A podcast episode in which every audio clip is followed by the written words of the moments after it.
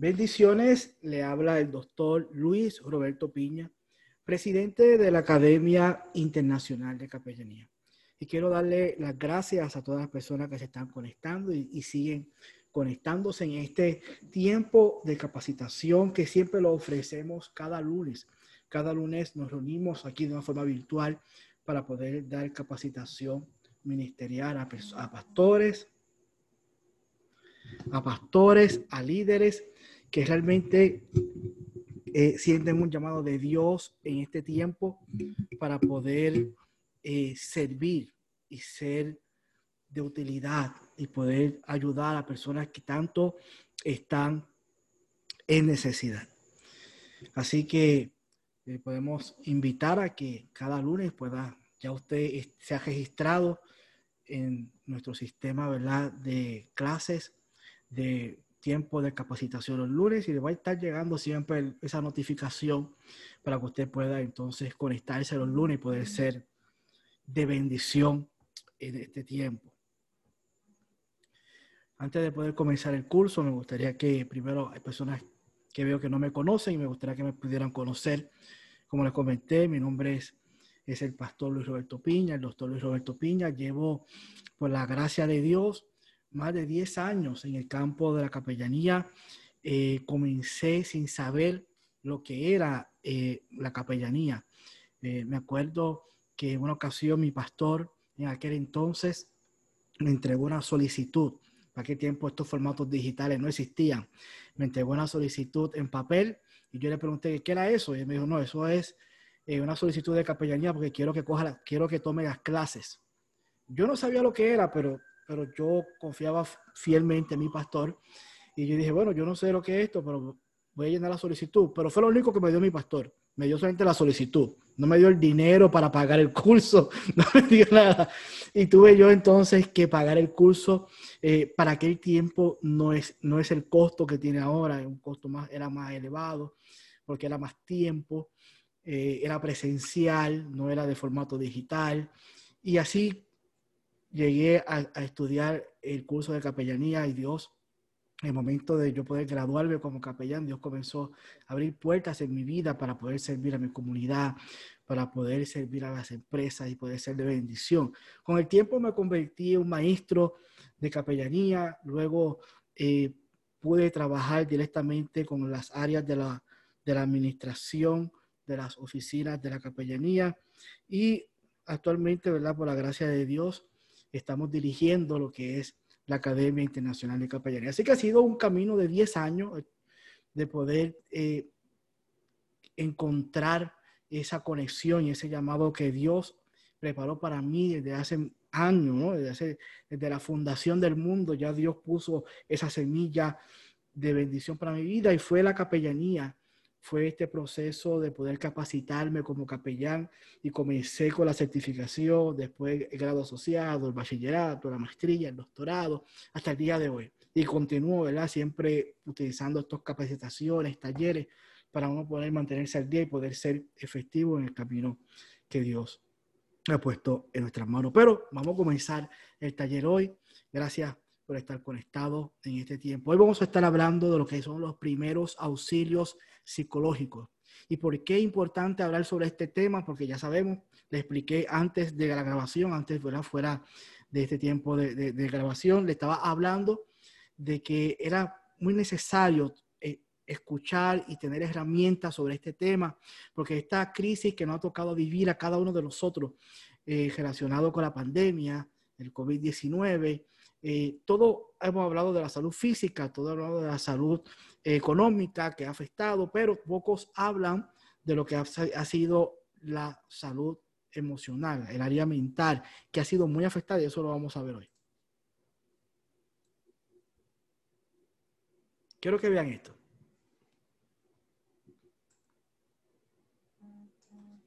El impacto de la pandemia de COVID-19 en la salud mental ya es extremadamente preocupante, dice la ONU.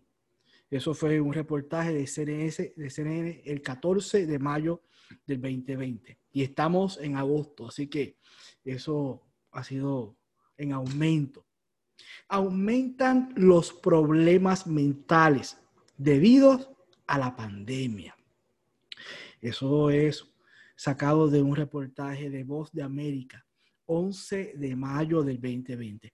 Ahí le quise mostrar dos tipos de referencia, una ¿verdad? de Estados Unidos, otra de Latinoamérica, para que vea que esto no es algo que ha tocado a una cierta área, esto es algo que ustedes saben, esto ha tocado de forma mundial y en todos los aspectos, no importa las naciones que miremos, están reseñando el impacto que ha causado la pandemia a, la salud mental, personas que se han quedado sin trabajo, personas que le han reducido las horas, personas eh, ¿verdad? que han tenido que perder mucho, no solamente del área eh, salud física y la economía, sino que se han descompensado su salud emocional. Y nosotros que hemos sido llamados por Dios a ser la luz y la sal de la tierra, no podemos quedarnos de, de brazos cruzados. Tenemos que preguntar en este tiempo, ¿qué yo puedo hacer? ¿Qué, qué, qué yo puedo aportar? ¿Cuál granito de arena yo puedo hacer? Eh, los líderes en los tiempos de crisis no preguntan eh, eh, qué va a pasar, sino los líderes en los tiempos de crisis responden a los tiempos de crisis con soluciones.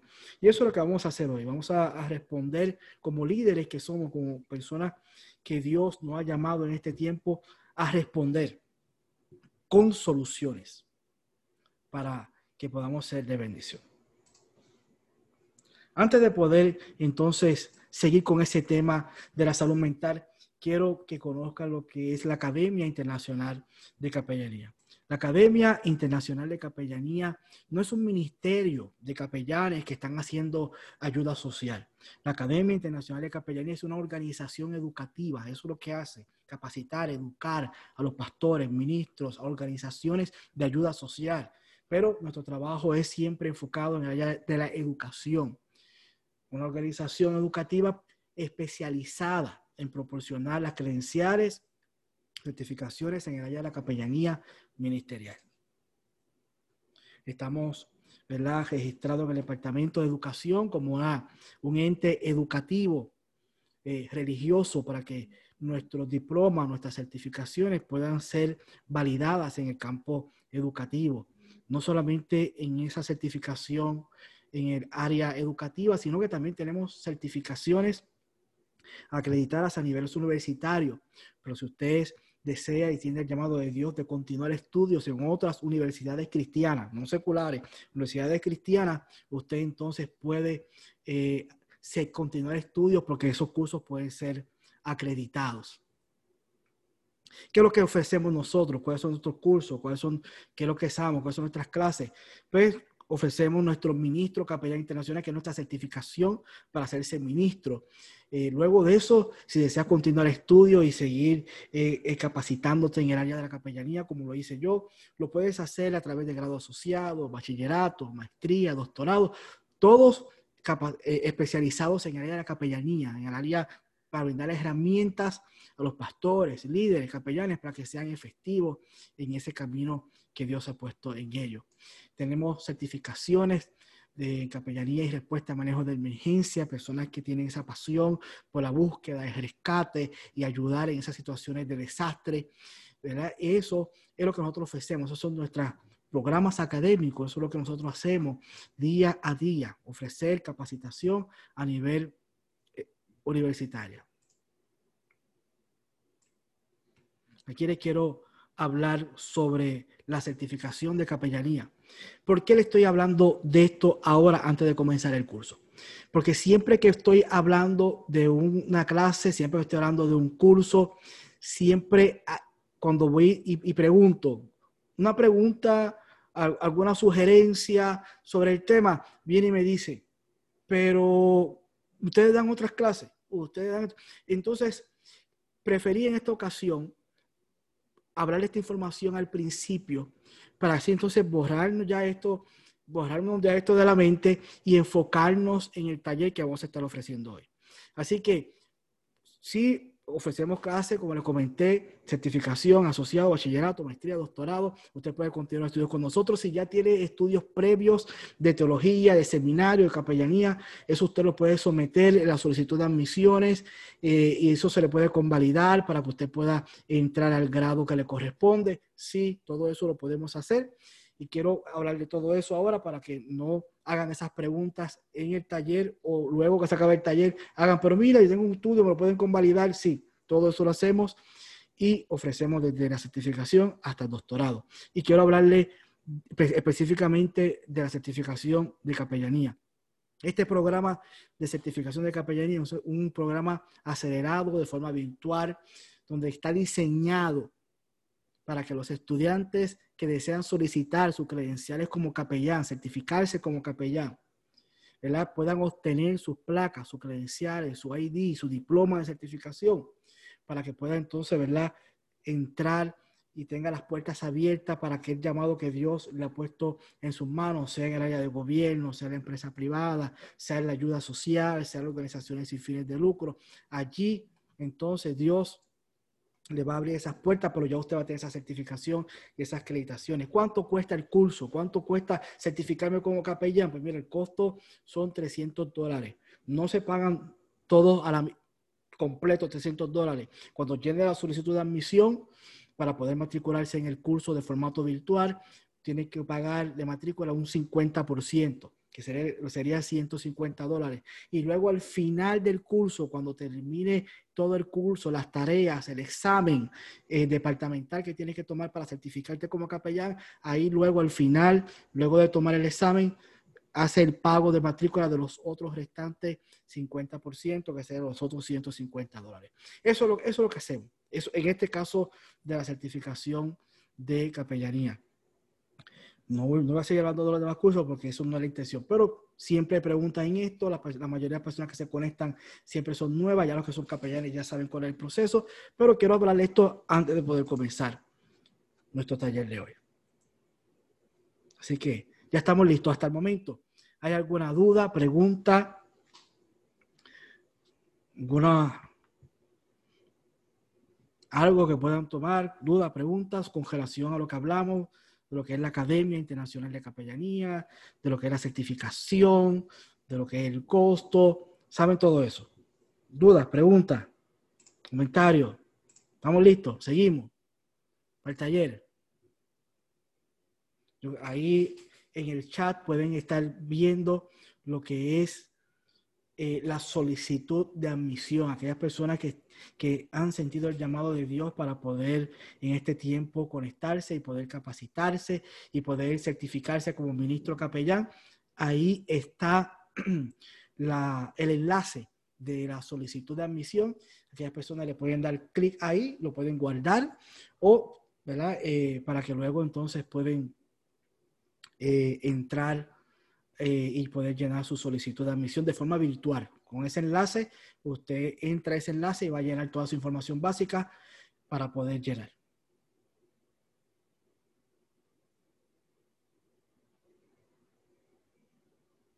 Sí, me están pidiendo que arregle un poquito más el volumen. ¿Me está escuchando bien? ¿Me escucho ahora? Te escucho alto. Seguimos. Ahora sí, ¿me escucha bien? Sí, perfecto. Perfecto. Pastor Piña, tenemos una, pregunta. Sí. Sí, la podemos leer. Sí, claro. Dice, ¿qué capacidades y en qué campo nos podemos desarrollar con la credencial de, de capellán? Buena pregunta. Excelente pregunta.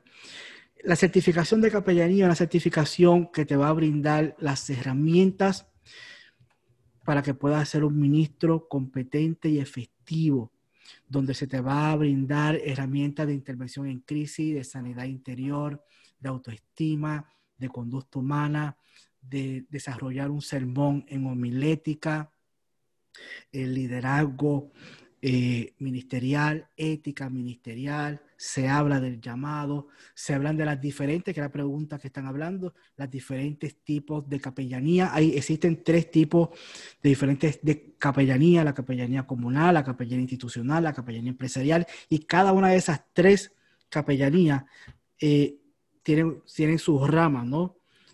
La, institucional, que tiene que ver con los hospitales, las cárceles, la empresarial, que tiene que ver con toda la empresa privada, eh, la comunal, que tiene que ver con todo el servicio a la comunidad. Entonces, cuando usted se certifica como capellán, tiene todas las herramientas necesarias, pero nosotros enseñamos en nuestras clases que no es que usted vaya a ir a todos los lugares a servir. Nosotros creemos que usted tiene un llamado de Dios y un diseño específico entonces esta capacitación le va a dar las herramientas, la preparación y el diseño para que usted pueda ser efectivo en ese llamado que Dios ha puesto en su vida, sea en el área eh, de la comunidad, sea en el área institucional, sea en el área empresarial o sea en el área eclesiástica, como un capellán pendiente y trabajar junto con el pastor en el cuidado pastoral. ¿Ven? otra pregunta, por ahí. No, era la única pregunta que tenemos al momento. Si usted no tiene, eh, no desea hablar la pregunta, la puede escribir y con mucho gusto la, podemos, la podemos leer. Vamos a comenzar.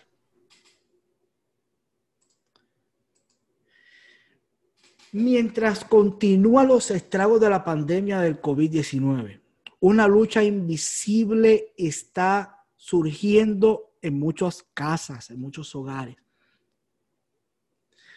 la ansiedad, el desempleo, la muerte, el aislamiento, la incertidumbre que acompañan el virus. Como les comenté, todos hablamos del virus, situaciones del virus, pero hay cosas que están haciendo acompañadas, ¿no? Que están ahí junto con el virus. Esa ansiedad, el desempleo, la muerte, muchas personas, como ustedes saben, hemos perdido la vida, el aislamiento. Conozco personas que, se, tienen el COVID-19, por supuesto, tienen que aislarse, pero quiero que vean estos detalles. Casey Family Foundation ha desarrollado una encuesta sobre un millón de personas, ¿eh? un millón doscientos veintiséis mil, de estadounidenses entre el 25 al 30 de mayo. Escuchen bien esto. Esto fue al principio, cuando comenzó esto aquí en los Estados Unidos. Y tiene un margen de error de un 3% indica que el 45% de adultos dice que la crisis ha tenido un impacto negativo en su salud mental. Un 19 dijo que ha tenido un impacto mayor. Así que el 45%, unido a ese 19, ya pasamos más del 50% de las personas que dicen que esto ha afectado su salud mental. El número de personas examinadas, primero fue una encuesta, ahora estos son personas examinadas por la Asociación Estadounidense de la Salud Mental. Son personas que llamaron a, los números de, asistencia, personas que buscaron ayuda, que fueron examinados. Nos dice que en más del 70% hubo un, un aumento del 70% de enero a abril de las personas con situación de salud mental. Y las personas que se examinaron y, pudieron trabajarse a través de esos formatos de, visitar al médico, de poder hacer las llamadas, de la videoconferencia médica, el 64% aumentaron en depresión. Así que esto es un, caso que, que hay que mirarlo de cerca. Esto no ha terminado aunque ya estemos saliendo por las calles, aunque ya estamos volviendo a trabajar, quizás con nuestras precauciones, pero alrededor de nosotros hay mucha, mucha ansiedad y mucha depresión. De las personas que contactaron a, a la Asociación Estadounidense de la Salud, 7 millones reportaron haber tenido pensamientos suicidas o de hacerse daños. Una cifra de un 42%. Así que esas personas, de ese 70 y ese 64%, el 70% fue que aumentó los casos de depresión y el 64% fue lo que fueron tratados. De ese 64%, el 42%, todos dijeron que pensaron y tuvieron pensamientos de poder quitarse la vida. Y eso sí es algo que es para alarmarse, eso es algo que, hay que mirarlo con pinza. Eso eh, es algo que nosotros como el pueblo de Dios, como pastores, como líderes, como capellanes, como personas que sentimos un llamado de Dios para ayudar a nuestra comunidad, estos son números que no es para nosotros quedarnos mirándolo, son números para nosotros decir, Señor, yo, aquí, ayúdame a mí, algo, algo yo puedo aportar en este tiempo. Y sin duda, quizás uno de estos por ciento del número, escúchame bien, quizás uno de estos por ciento del número puede ser tu vecino. Quizás unos por ciento de este número puede ser un miembro de tu familia. Y quizás a veces nosotros no nos estamos dando cuenta, no teníamos esa capacitación, esa preparación y no lo, no lo estamos viendo. Pero estos números están muy cerquita de nosotros, estos números no son muy lejos, estos números están cerca de nosotros. Y, puede ser algo muy triste. Escúchame bien lo que yo le voy a decir. Puede ser algo muy triste que mañana nos levantemos y nos encontremos que una persona que estuvo cerca de nosotros, incluso que nosotros tenemos su teléfono, eh, eh, tenemos grabado su número de teléfono en nuestro celular, mañana nos den la noticia que ya no está que tomó una decisión fatal y negativa para su vida. Eso duele. No sé si ustedes han pasado por esa experiencia, pero hace algunos años atrás a mí me tocó vivirla. Hace algunos años atrás, eh, la persona realmente no la conocía yo personalmente, pero tenía personas que se relacionaban con ellos.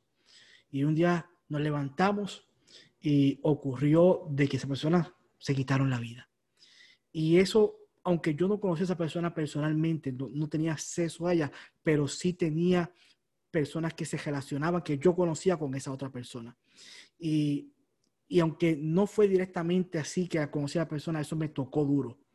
Me tocó duro y, y me prometí algo, me prometí a estar atento, a estar alerta, a, que estas cosas no, no podían pasarme eh, más de cerca. Y es, es un compromiso que podemos levantar hoy, hoy, cómo eso podemos levantar hoy cada uno de nosotros, de estar más atentos a nuestra gente, a nuestra familia, a nuestros vecinos, porque sabrá Dios, todo este por ciento que estamos hablando aquí de estadísticas puede ser una persona que esté muy cerca de nosotros. ¿Dudas, preguntas, comentarios? Vamos a la primera parte del taller.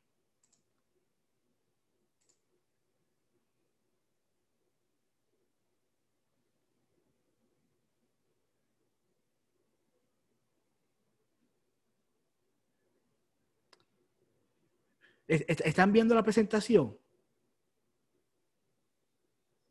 ¿Alguien que me pueda hablar antes de pasar para que puedan ver lo que estoy leyendo?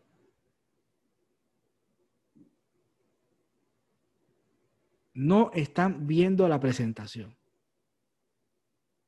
Yo pensé que todos ustedes estaban viendo la presentación.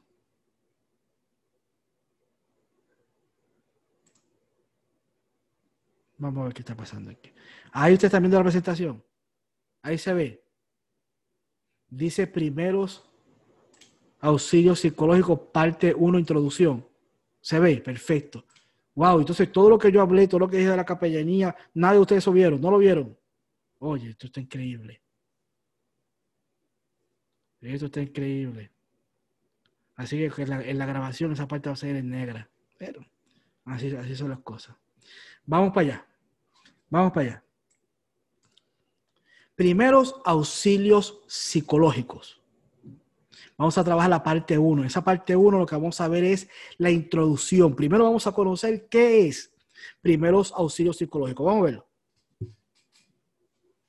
Los primeros auxilios psicológicos. ¿Qué son los primeros auxilios psicológicos? Psicológicos están diseñados para reducir a corto y largo plazo la angustia inicial producida por eventos traumáticos y para promover el funcionamiento adaptativo en las habilidades de afrontamiento. En otras palabras, primeros auxilios es el mecanismo, es la herramienta que vamos a utilizar para poder reducir a corto y a largo plazo por la situación de estrés que esté viviendo la, persona, sea depresión, eh, eh, la ansiedad, sea por lo que esté haciendo, y esa persona pueda volver a un funcionamiento adaptativo, pueda volver a integrarse a su normalidad como la tenía antes. Eso es posible a través Eso es posible a través de los primeros auxilios psicológicos. Los primeros auxilios psicológicos juegan un funcionamiento importante. Esto no es solamente hablarle a las personas eh, dos o tres cosas, no. Esto lo va a ayudar a la persona que está viviendo un tipo de ansiedad, un tipo de depresión. A ese tipo de persona lo va a ayudar a que pueda entonces volver a conectarse y volver a funcionar y volver a caminar. Ese es nuestro trabajo. Ese es nuestro propósito en los primeros auxilios psicológicos. No es decirle eh, alguna cosa eh, eh, para poder calmarle un dolor repentino. Es poder reducirle ese daño a corto y a largo plazo para que la persona vuelva a integrarse al mundo normal.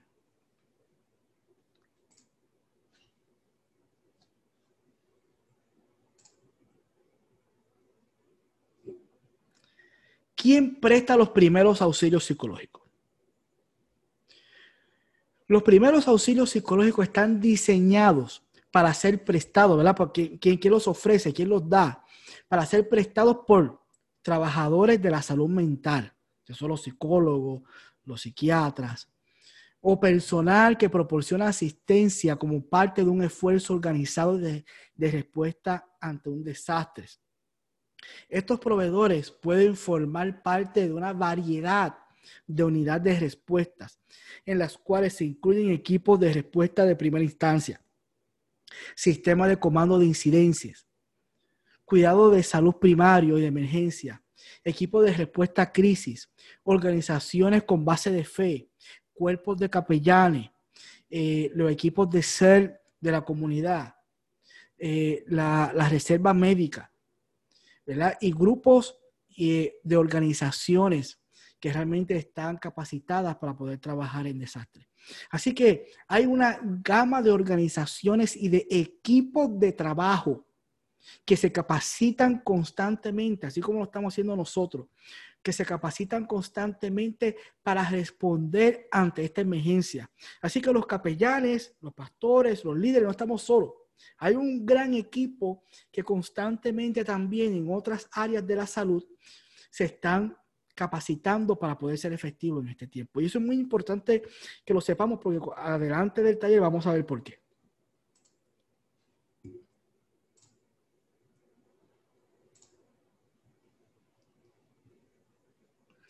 ¿Cuándo se debe utilizar los primeros auxilios psicológicos? ¿Cuándo entonces que vamos a poder trabajar con esto? Los primeros auxilios psicológicos constituyen una, una intervención de apoyo proporcionada inmediatamente después de la situación, del desastre, de la depresión, de la ansiedad. Eso es algo que se hace de forma inmediata. Brindar ese apoyo, ese servicio, se hace de forma inmediata a la situación personas que se quedó sin trabajo, persona que se quedó, eh, eh, que, que, se, que tuvo la noticia, que tuvo la noticia de que eh, dio positivo al COVID-19. Escúchame bien lo que voy a decir. Escúchame bien lo que voy a decir. Escúchame lo que voy a decir.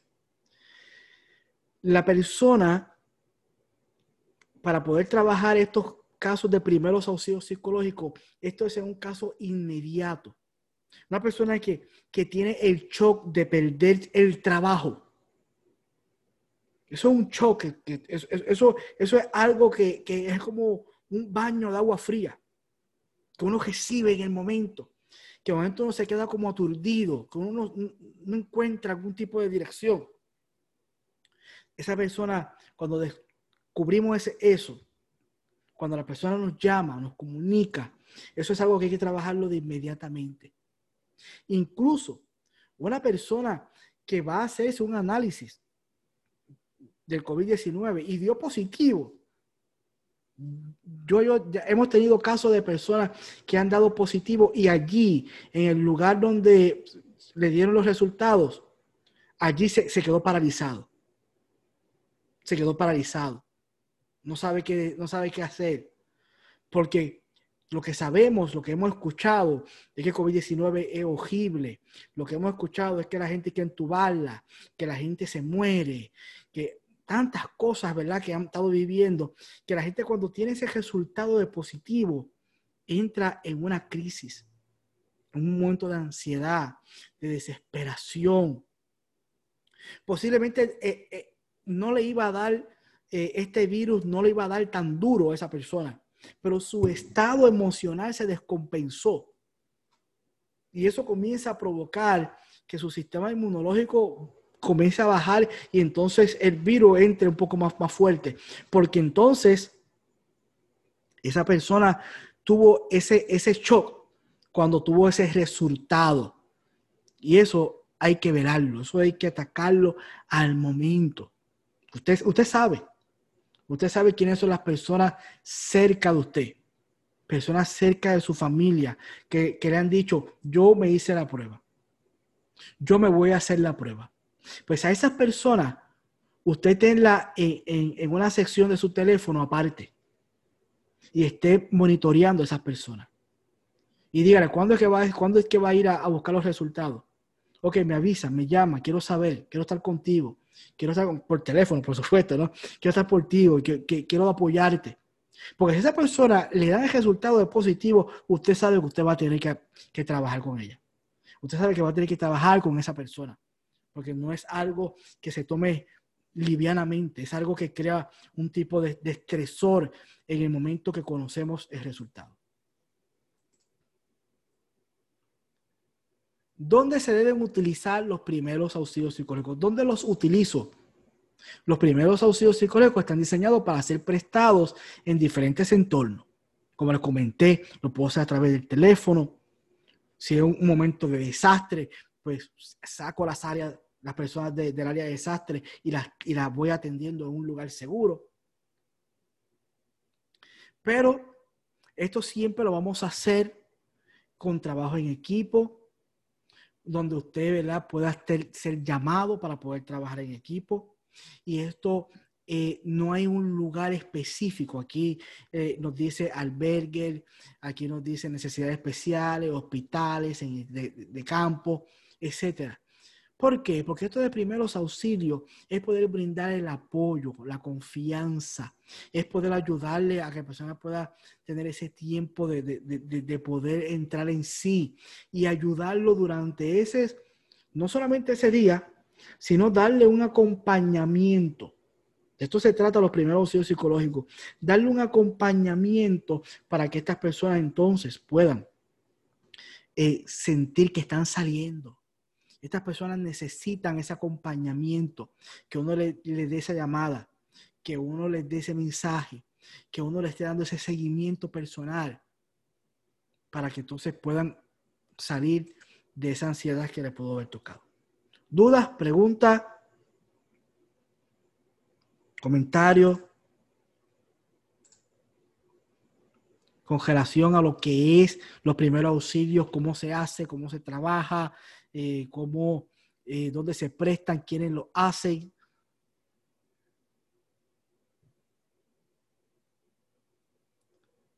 ¿Estamos listos? ¿Dudas? ¿Preguntas?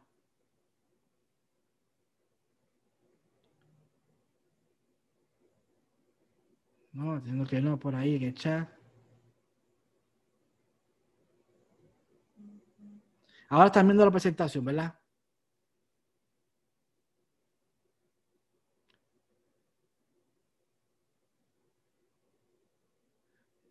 Si hay alguna que quiera hablar, una duda, pregunta, por favor, puede por ahí levantar la mano. El pastor Lagoberto, entonces el pastor Lagoberto va a hacer algún comentario por ahí. Pastor Lagoberto.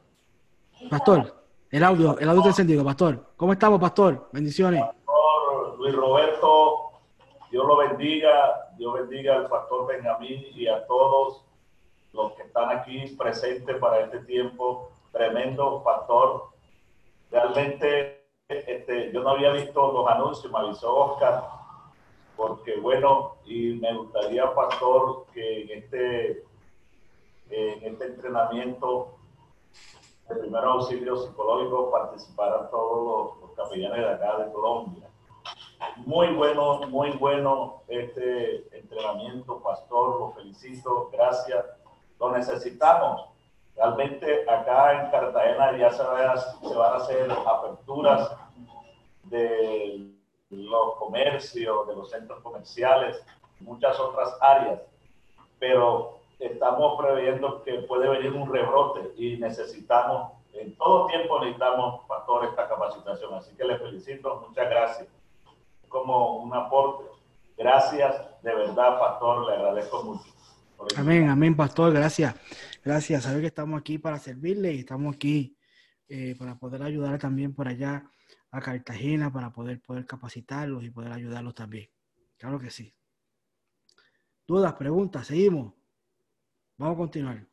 Quiero hablarle ahora lo que es, la parte 2, que es la, la prestación de servicio. Prestación de servicio es cómo se presta, cómo, yo lo hago, cómo yo puedo hacer esto de primeros auxilios. Vamos a verlo. Prestación de servicio. Es el comportamiento profesional. ¿Cómo usted lo va a servir como profesional? Esto no es llegar y mirar, no, no, no. ¿Cómo lo vamos a hacer? de forma profesional, como pastor, como ministro, como capellán, una persona que está en necesidad, una persona que está en una urgencia en, ese momento y usted llega y esa persona lo ve usted como la salvación del mundo. Usted es el enviado de Dios en ese momento para esa persona. Primer punto. Opere solamente dentro del marco de un sistema autorizado de respuesta. ¿Qué significa eso? Eso significa que si usted adicionar de poder llamar a su gente, de, dar, de darle seguimiento a sus contactos, de poder decirle, mira, te hiciste la prueba, eh, quiero saber cuándo, te la, cuándo es que te van a dar los resultados, quiero estar contigo en el teléfono, quiero ayudarte en el proceso. Adicional a estas personas que nosotros tenemos acceso, si usted es pastor, líder, ministro, capellán y usted quiere involucrarse en una organización que esté prestando servicios eh, de primeros auxilios y poder ser de ayuda eh, de, forma más, de forma masiva a la comunidad donde, donde usted se encuentra, usted tiene que operar en el marco que está autorizado. Cuando usted se va a integrar a este sistema que está en las comunidades, sea la Cruz Roja o sea la organización eh, de la comunidad que están organizados, sea una iglesia que está organizada prestando ayuda y servicio a las personas. Ahí usted va a tener que operar conforme a ese marco, a ese sistema que está autorizado. No se ponga a, inventar, no se ponga a querer hacer cosas porque usted piensa que, la puede, que, es mejor hacerla de otra forma. No, no haga eso actúe como un pastor, como un líder, como un profesional y trabaje en esa organización, lo que usted puede brindar servicio de forma voluntaria, siempre en el marco de autoridad. Siga los canales, haga las cosas como se indican, si hay que llenar el récord de las personas que se están atendiendo, si hay que darle seguimiento, si ese récord hay que pasárselo a una persona que va a supervisar, haga todo correspondiente y créame que va a ser efectivo su trabajo allí. Modele con su, con su ejemplo respuestas saludables. Manténgase calmado, cortés, organizado y servicial. Estas personas están en, estado de crisis, en estado de ansiedad. No necesitan que una persona esté muy agitada, no necesitan que una persona esté muy caminando y haciendo cosas muy bruscas, muy rápido. Al contrario, necesitamos darle la paz, la tranquilidad, el consuelo que solamente usted puede dar de parte de Dios. Así que esto no es para poder alarmarnos con ello, es para poder llevarlo a, ese tiempo de calma. Manténgase visible y disponible. Si está en un lugar, una organización ofreciendo tu ayuda voluntaria en primeros auxilios, o estás en la iglesia, estás siendo parte de algo, manténgase visible, manténgase dispuesto, manténgase en, en, su lugar que le corresponde por el cual usted fue allí a hacer esa labor voluntaria. Si son a sus comunidades que está llamando, que están dando el seguimiento a sus familiares, manténgase ahí disponible para ellos, para que ellos puedan saber que usted, ellos pueden contar contigo en este tiempo. Mantenga la confidencialidad. Muy importante. En los Estados Unidos y en muchas partes, en muchos países, eh, este tema de la confidencialidad es un tema de ley. Es un tema de ley donde cuando yo estoy prestando unos servicios como pastor, como ministro, como capellán o dentro de una organización sin fines de lucro a la cual yo estoy brindando mi ayuda voluntaria, este temita que está aquí de la confidencialidad es un tema muy importante. Es un tema muy importante. Porque esto por, este, por esta palabrita usted podría ser hasta demandado. Incluso cuando usted va a trabajar en una organización sin fines de lucro, le van a, le van a poner a, llenar y a firmar unas hojas para poder hacer unos relevos de responsabilidad. Y todo va a girar a esto. Todo va a girar a la confidencialidad del trabajo que usted vaya a hacer, porque usted va a dar consejería, usted va a ayudar a la persona, va a estar hablando de eso. Y esto no solamente aplica a las organizaciones sin fines de lucro, ojo, también estaba hablando de sus familiares, de sus vecinos, aquella persona que usted va a dar seguimiento. Escúcheme bien, eso aplica. Quizás no firmó una hoja, quizás no firmó eh, eh, un, un, relevo de responsabilidad, quizás no está en una organización eh, trabajando como voluntario, pero ese vecino, ese familiar, necesitan que usted sea un confidente para ellos. Yo le voy a decir algo ahora y no se digan a nadie. Le voy a decir algo y no se digan a nadie. Así que voy a aplicar este sentido de, de confidencialidad. No se digan a nadie. Ya yo he tenido varias personas que han dado positivo al COVID-19 y me han dicho no se lo diga a nadie. No se lo diga a nadie porque tú sabes cómo esto, que me ponen el sello, me, me, me, me ponen aquello, yo, yo me voy a quedar en mi casa, yo voy a ser responsable, eh, este, voy a pasar, eh, eh, no, sé lo que me, no sé lo que me vaya a dar, si me va a dar dolor, si me va a dar fuerte, pero mira, no le cuente esto a nadie. Y hemos podido darle el soporte, la ayuda, la ayuda espiritual, la consejería por teléfono, hemos darle todo, pero de forma confidencial porque la persona ha decidido no decirle a nadie, incluso a sus familiares. Ha tomado la decisión de poder decir, mira, no quiero ni que mis familiares sepan esto. Te lo estoy diciendo a ti, pastor, para que me ayude en esta situación. Te lo estoy diciendo a ti, capellán, para que me ayude en esta situación, pero no quiero que esto nadie lo sepa. Así que este temita de la confidencialidad no es un tema que solamente nos va a aplicar cuando estemos haciendo una gestión en el área colectiva, con la comunidad y, estemos firmando los relevos de responsabilidad, eh, congelación, ¿verdad? A, la organización que estemos trabajando. Y por ahí que está el, el pastor Dagoberto, por ahí está eh, Débora y hay muchas otras personas más que, que tienen ministerio, eh, Benjamín, hombres con propósito. Eh, si, si, fueran a lanzarse, a hacer algún tipo de, de, movimiento para ayudar a las personas, para poder darle un tipo de, de ayuda, de consejería, esto es algo que ustedes tienen que mirar. Esto es algo que ustedes tienen que llenar a los subvoluntarios, esta hoja donde usted los releva de responsabilidad donde lo que ocurra allí, ¿verdad? No vaya a afectar a los ministerios y los ministerios vayan a ser demandados porque eh, la persona que estaba allí como pastor, como ministro, como capellán, un voluntario, violó esto de confidencialidad. Así, violó este puntito de confidencialidad. Así que para los pastores, líderes, ministros, cuando usted vaya a levantar un equipo eh, de líderes, de capellanes para ayudar a una gente y poder darle ese soporte, cuide bien eh, eh, todo su reglamento organizacional para que después no vaya a ocurrir algo negativo. Por querer, por querer hacer un bien sucedió algo negativo. Muy importante para ver. Manténgase dentro del área de su peritaje. Y el rol que le ha sido designado. ¿Qué significa esto? Mira, cada uno de nosotros tenemos un diseño, una forma de poder servir. Si yo estoy sirviendo, eh, recibiendo a las personas en la puerta, si yo estoy recibiendo a las personas en los vehículos para poder entregarle la comida, si yo soy el que estoy llenando la, la documentación, yo voy a mantenerme en ese eh, rol. No voy a estar cruzando los roles. Si yo estoy, soy el que estoy entregándole la comida y depositándola en, sus maleteros, en el baúl, como decimos nosotros, en, los autos, allí ese es mi trabajo. Hay otro que está haciendo tu trabajo, llenando la información a las personas que están buscando alimento, a las personas que están buscando necesidad.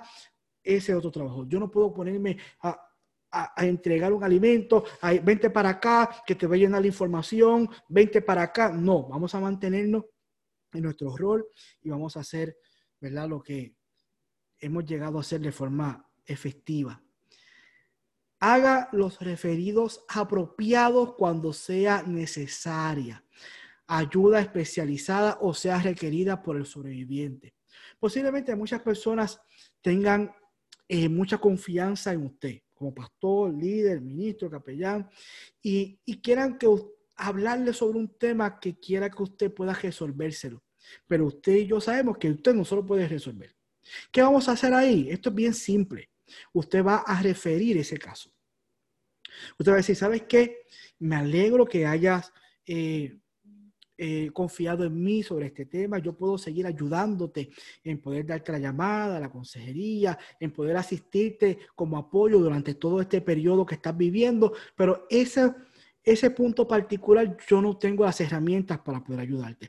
Si usted me lo permite, yo voy a buscar una persona de mi confianza que yo sé que es como que te va a poder ayudar y te vas a sentir como si fuera yo.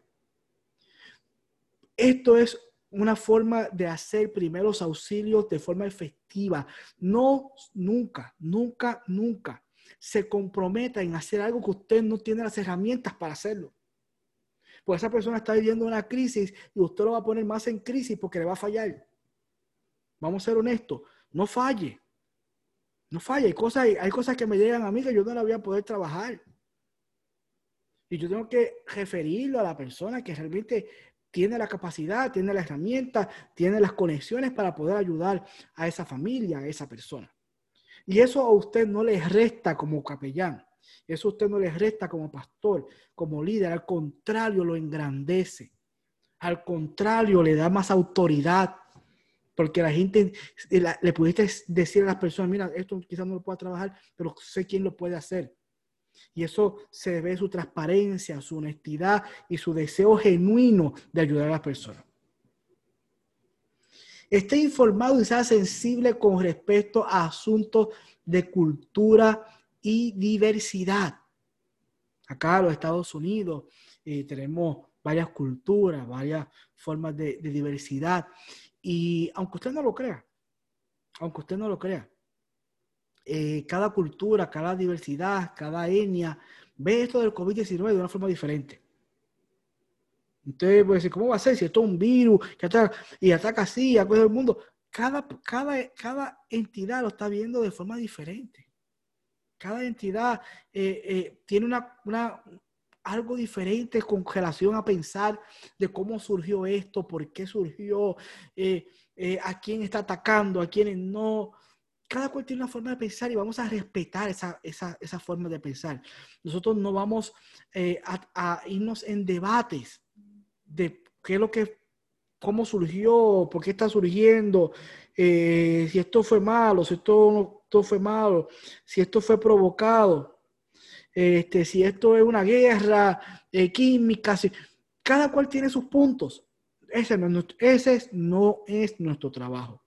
El trabajo de un pastor, de un líder, de un capellán, no es, no el trabajo no es, no es el de los debates. El trabajo es de poder ser efectivo y ayudar a las personas en su tiempo de situación difícil. Preste atención a sus propias emociones. Disculpen. Preste atención a sus propias emociones y reacciones físicas. Tómese tiempo para cuidarse a sí mismo. En esta parte 2 que estamos hablando de la prestación, de cómo yo presto los servicios de primero auxilio, muy importante es que usted cuide sus emociones. Si usted es pastor, capellán, líder, usted tiene que sentirse bien. Usted tiene que estar, sentirse bien estable emocionalmente. Usted tiene que haber estado alimentado. Usted tiene que haber, tiene que descansar, tiene que dormir bien. Sabemos que aquellos que somos pastores, que somos capellanes, que llevamos más años en esto, sabemos que este tiempo ha sido un tiempo eh, de mucho trabajo, donde muchas personas nos han llamado, estamos asistiendo a muchas personas. Eh, eso lo entendemos, que a veces nos acostamos tarde, a veces nos levantamos muy temprano. Eso yo lo entiendo. Yo, yo también estoy pasando por eso, pero tengo que sacar mi tiempo de descanso. Tengo que, tengo que velar mis emociones, tengo que velar mis reacciones físicas, cómo yo me estoy comportando, mis reacciones físicas, porque no voy a poder ser efectivo en poder ayudar a otros. Al contrario, pudiera entorpecer la ayuda que quisiera dar. Así que uno de los puntos muy importantes cuando usted quiere certificarse como capellán, aunque hoy, no, hoy la clase no es de certificación de capellán, pero uno de los puntos muy importantes es que usted primero se cuide a usted, que usted esté estable emocionalmente, que usted pueda entender esta situación que estamos viviendo y pueda encontrar ese foco, esa dirección y eso pueda hablarlo a los demás. Si no está todavía allí, pídele al Señor, pídele al Espíritu Santo que te ayude a, poder reorganizar todos los pensamientos de esta situación. Porque nosotros no estamos exentos. Quiero que sepas que a todos nosotros nos ha tocado la puerta, de una forma u otra, lo que estamos experimentando hoy. Sea por un familiar o sea de forma personal. Todos los capellanes, todos los pastores, de, una forma u otra, todos nos ha tocado vivir experiencias de unos han estado enfermos, otros han perdido los trabajos, otros le han reducido las horas de trabajo. Todos hemos estado pasando por situaciones, a todos nos ha tocado la puerta de diferentes formas. Pero eso nos ha tomado nosotros para poder recapacitar, poder tener la calma y continuar sirviendo. Es un tiempo, este tiempo de COVID-19 es un tiempo para poder continuar sirviendo y sirviendo y dando esa ayuda de primer auxilio que la gente necesita. Pero usted primero tiene que cuidarse. Primero observe una forma cortés, sin ser intruso.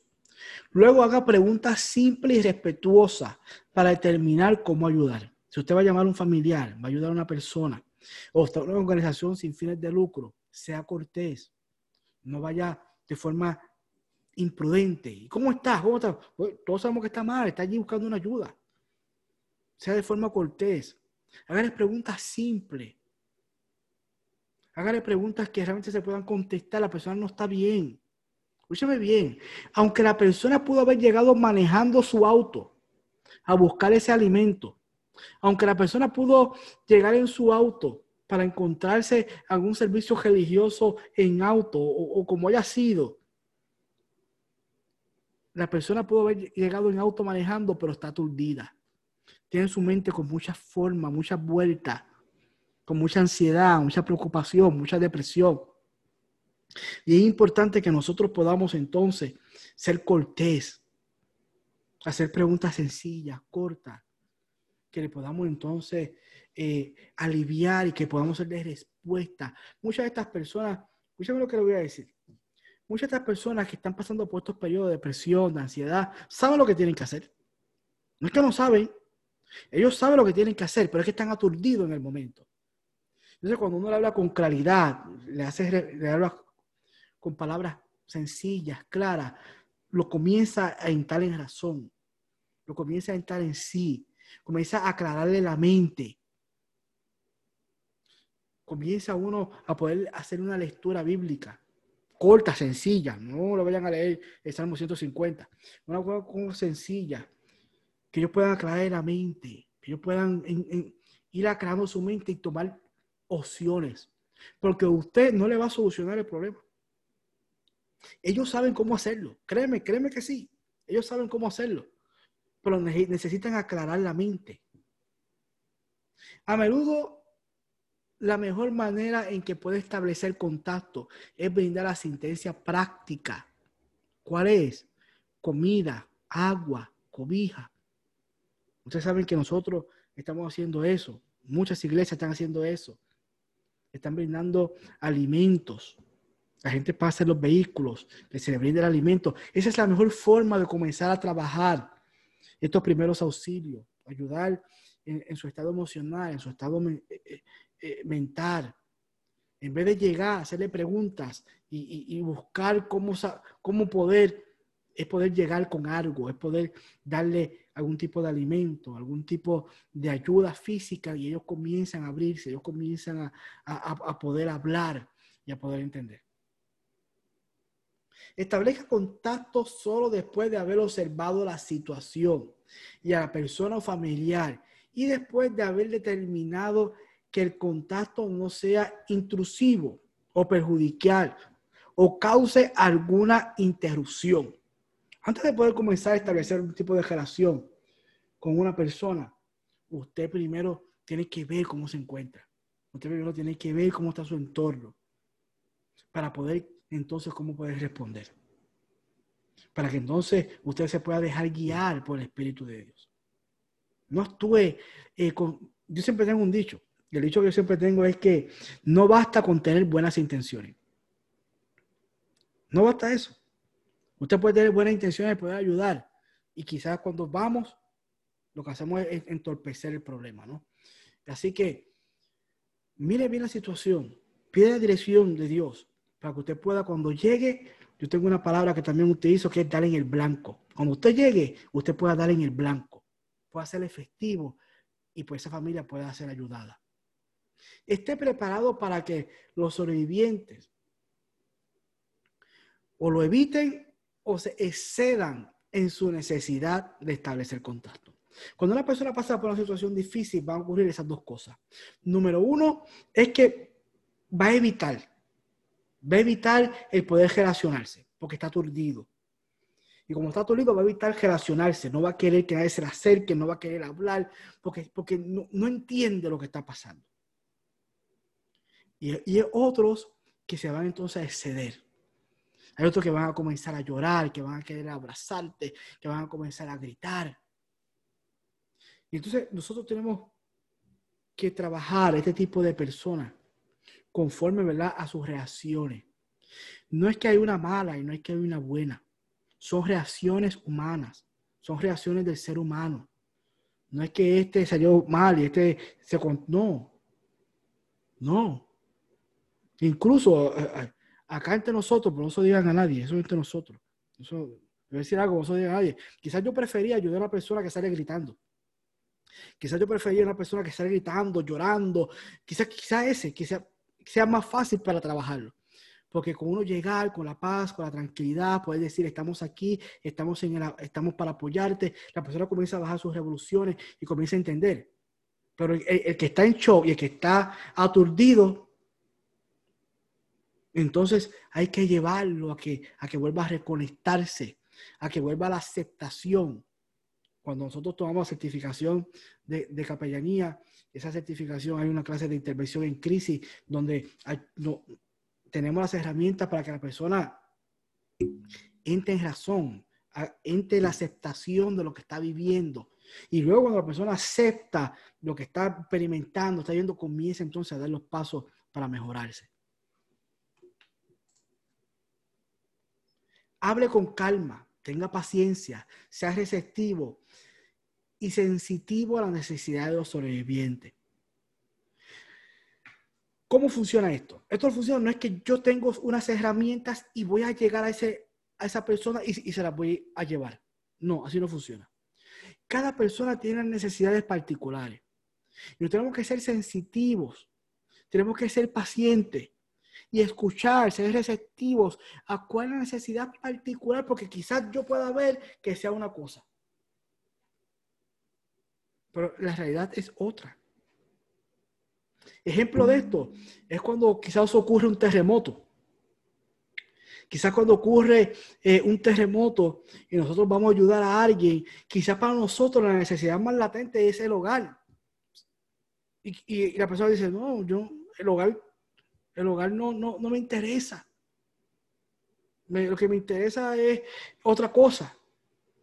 Y, y entonces, eso nos va a ayudar a ser receptivo, a poder escuchar, para poder ayudar a la persona de una forma efectiva, para que la persona pueda encontrar la ayuda que necesita. Hable lentamente en términos concretos y simples, no utilice siglas ni jergas. Nosotros utilizamos un lenguaje muy popular en, en nuestras comunidades, pero en este momento de crisis no es para hacer eso. En este momento de crisis es para hablar lentamente, con calma, suave. Eh, oraciones concretas y simples para que la persona pueda entender y pueda responder. Si los sobrevivientes quieren hablar, esté preparado para escuchar. Cuando esté escuchando, ponga toda su atención en lo que le quiere contar y en cómo puede ayudarle. Dos puntos muy importantes. La persona tiene una necesidad y uno, número uno, yo voy a escuchar cuál es el problema y cuál es la necesidad. Y número dos, yo voy a escuchar ¿Cómo puedo ayudarle? Este uno y este dos tienen que estar en esa conversación de forma rápida. Porque usted sabe cuando una persona cae en crisis, en ansiedad, en, problema, sabe que va a comenzar a hablar, hablar, hablar y puede ser que siga en ese círculo vicioso del estrés y allí nunca va a salir. Y lo va a tener usted hablando de lo mismo, repitiendo de lo mismo, que yo lo voy a escuchar, yo voy a escuchar realmente cuál es el problema, qué es lo que está pasando, por qué está en esa ansiedad, por qué está en esa crisis, lo estoy entendiendo. Ahora, ¿cómo te puedo ayudar? ¿Cuál, cuál, tú crees que es la solución para esto? ¿Cómo podemos caminar hacia solucionar esto ahora? ¿O cómo puedo ayudarte ahora a corto plazo? ¿Qué podemos hacer? No permita que la gente se quede en el círculo del dolor, de la ansiedad, del problema. Ese círculo, páralo. Ok. Usted lo va a parar de esta forma. Va a decir, ok, vamos a ver si yo eh, pude comprender lo que usted me está diciendo. Usted me está diciendo que una, dos, tres, cuatro, cinco, ok. Entendí, esto es lo que usted me está queriendo decir. Ah, sí, ok, perfecto. Ahora, ¿qué podemos hacer? ¿Cuál es el segundo paso? ¿Cómo se puede solucionar esto? Reconozca las características positivas de aquello que los sobrevivientes han hecho para mantenerse seguros. Siempre en cada situación difícil, la persona tomó algo de acción. La persona tomó algo, hizo algo en, su entorno, hizo algo. Y en ese algo usted va a decir, ¿sabes qué? Te felicito. Y cuando usted le va a decir, en ese, en ese momento de ansiedad, de depresión, usted le va a decir, ¿sabes qué? te felicito. La persona va a cambiar. La persona se va a poner más atento a usted. Porque la persona va a decir, yo estoy viendo una crisis, una situación muy difícil.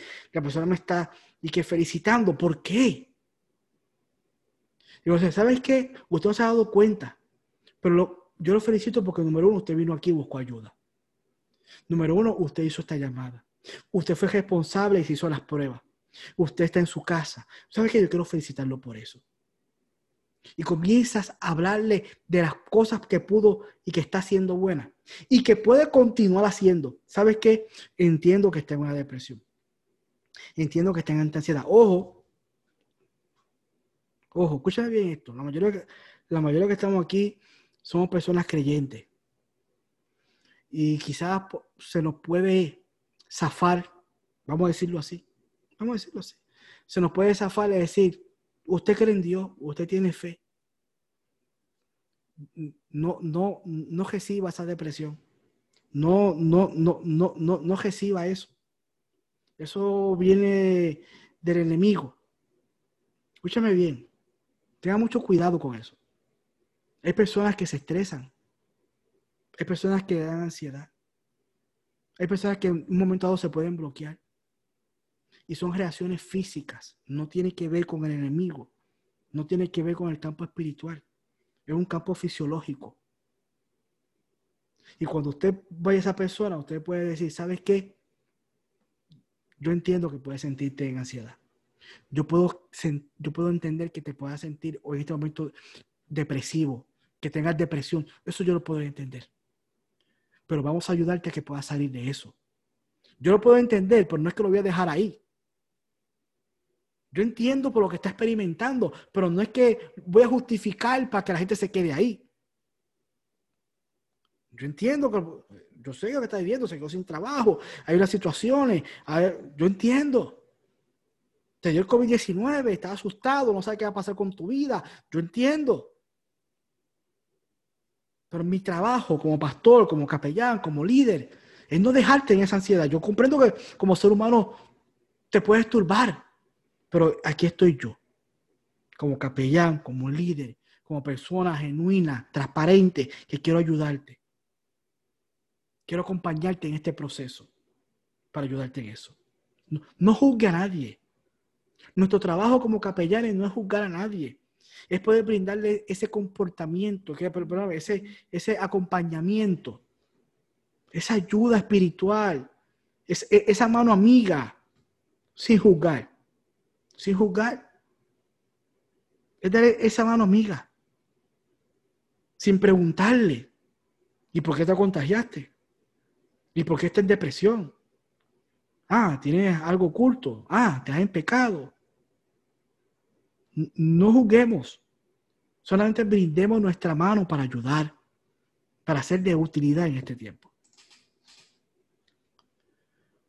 Provea información que esté directamente relacionada con las metas inmediatas del sobreviviente y clarifique respuestas cuantas veces sea necesario provee información. Si usted va a ayudar a estas personas, usted busca información. ¿Dónde pueden ir? ¿Qué pueden hacer? ¿Dónde pueden buscar ayuda? Y que, ella, y que escuche bien, y que las personas sean quien hagan las llamadas. Y que las personas sean quien hagan las cosas, no es usted. No te preocupes que yo te voy a ayudar en esto. No te preocupes que yo voy a hacer la llamada. No lo haga así. Porque esa persona está en una depresión, está en una ansiedad, y si usted hace eso, usted le va a crear una codependencia. De esa persona está en ansiedad, usted va a crear una codependencia para usted. Entonces, esa persona desarrolló una codependencia con una persona porque esa persona me va a ayudar. No. Yo le voy a brindar las herramientas, le voy a brindar la ayuda, eh, pero esa persona tiene que hacer la llamada. Esa persona tiene que hacer el movimiento. Esa persona tiene que asistir al lugar. Provee información precisa y apropiada para la edad de la audiencia. Tenemos ancianos, tenemos personas adultas, tenemos jóvenes, tenemos niños. A cada uno de ellos hablarle conforme a lo que está pasando, a lo que está viviendo. Yo tengo una niña, yo tengo un adolescente, yo tengo personas adultas en mi familia. Y a todos ellos yo pude hablar y hemos hablado de esta situación pero a cada uno conforme a su madurez, a cada uno conforme a su etapa, a cómo lo pueda entender, a cómo lo pueda comprender. Cuando se esté comunicando por medio de un traductor o intérprete, mire y hable a la persona a quien está dirigiendo y no al traductor o intérprete. Si usted está trabajando en una organización sin fines de lucro que está dando ayuda, una iglesia que está dando ayuda, y hay una persona que no habla su idioma, pero usted lo está asistiendo, y al lado de usted hay un intérprete, usted no le va a hablar al intérprete usted le va a hablar a la persona, va a mirar a la persona de frente, a los ojos, y le va a hablar a la persona. Y esa persona que está al lado de usted le va a interpretar. Y, esa, y, le va a interpretar también lo que está diciendo la otra persona. Pero no mires al intérprete. Vas a mirar a la persona a la cual usted está sirviendo y ayudando. Recuerde que la meta de los primeros auxilios es reducir el estrés, asistir con las necesidades del momento, y proveer el funcionamiento adaptativo y no tratar de obtener detalles de pérdida de experiencias traumáticas. Nuestro trabajo es ayudarlo en el momento, darle necesidad de alimento, de cuidado, de ayuda. No es, hacerle preguntas de su experiencia, cómo pasó, y qué pasó, y, cómo te contagiaste, y cómo se te cayó la casa y el terremoto, y qué hiciste para salir, y cómo sacaste ese nene de ahí. No, no, no, no. No es para alimentar las, experiencias traumáticas. ya eso pasó. Ahora vamos a responder en la ayuda.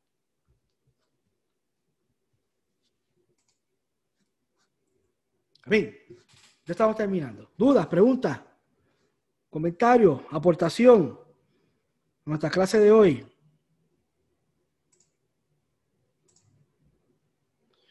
Ahí para la parte 3, donde vamos a tocar ocho puntos básicos para trabajar los primeros auxilios y poder terminar este tiempo de hoy.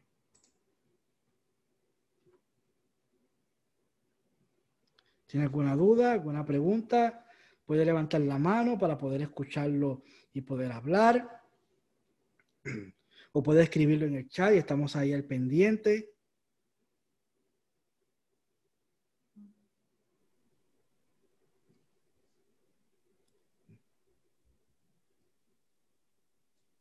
Por ahí Sheila Dávila levantó la mano por ahí. Sheila Dávila levantó la mano para que le puedan abrir el micrófono.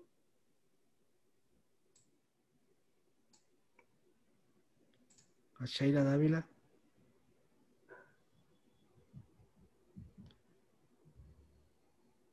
Todavía Le abrimos lo, el micrófono a Sheila para que pueda hacer su pregunta.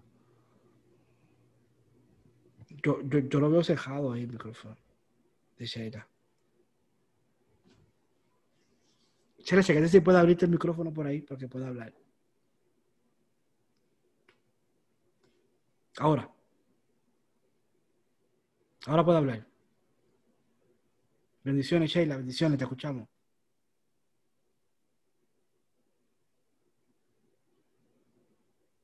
Tiene el micrófono desactivado, puede hablar.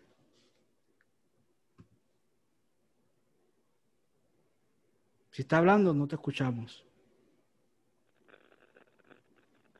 Ahora se escucha algo. Ahora se fue. No, parece que hay una interferencia. Sheila, parece que tienes problemas en el audio. Porque tienes el micrófono desactivado, pero no te escuchamos. Pastor, podemos ir a la próxima CSA en lo que Sheila eh, Sí. puede luego, luego regresar. Sí, perfecto. Igual, Sheila, lo puede escribir. Eh, Pastor, Jenny Méndez eh, eh, nos escribe y nos dice, eh, bueno, solo decir que muy excelente este curso, porque todo debe de ir de la mano de lo espiritual, lo físico, mental, un complemento ideal para estos tiempos de crisis. Gracias, Jenny, por tu comentario. También ella pregunta, Pastor, sobre las reacciones físicas. Me escribe. Sí, tiene problema en el audio. Me gustaría escucharla, pero. Porque es sobre las reacciones físicas. Me imagino, ¿no? Que son las reacciones físicas de la persona cuando entra en ese momento de crisis, de estrés. Pero mira, las reacciones físicas eh, nos gustaría. y yo no soy médico, ni no- no- no soy profesional de la salud en un hospital, pero nos gustaría tener eh, un manual de reacciones físicas. Nos gustaría, pero no existe. Lamentablemente no existe. Eh, las reacciones físicas de cada individuo, créame que va a responder de formas totalmente diferentes.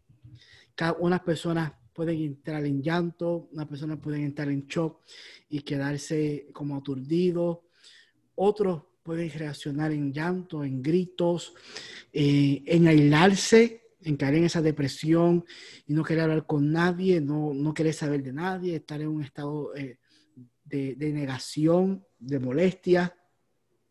Eh, realmente poder definir eh, un modelo de reacciones físicas, eso no lo vamos a encontrar.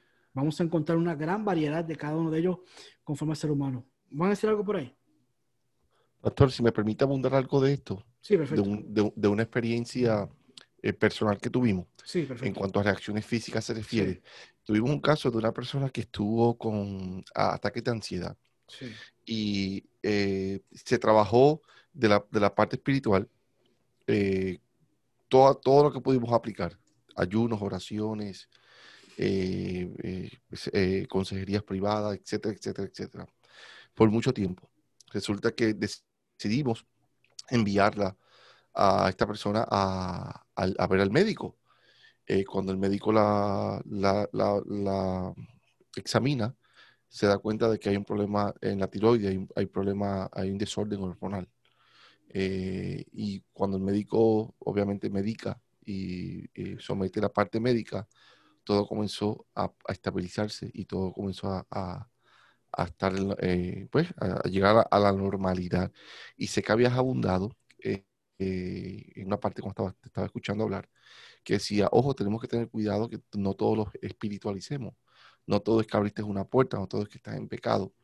Eh, y me, vino ese caso que trabajamos eh, y se hizo todo lo anterior, eh, pero también consultamos a lo que fue al, profesional de la salud.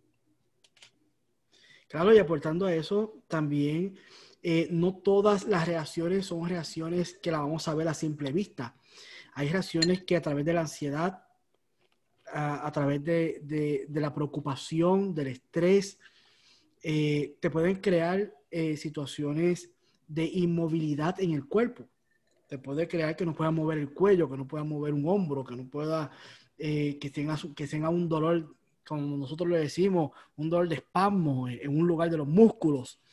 Y eso, eso son reacciones a las etapas que estamos viviendo de, de, cuidado de salud mental, porque esto no ha tocado la puerta a todo y uno puede decir, eh, sentir estrés, sentir esa ansiedad y quizás no reaccioné de una forma eh, muy visible, pero mi cuerpo, mi cuerpo reaccionó a que una parte de mi cuello se me puso tensa y no la puedo mover.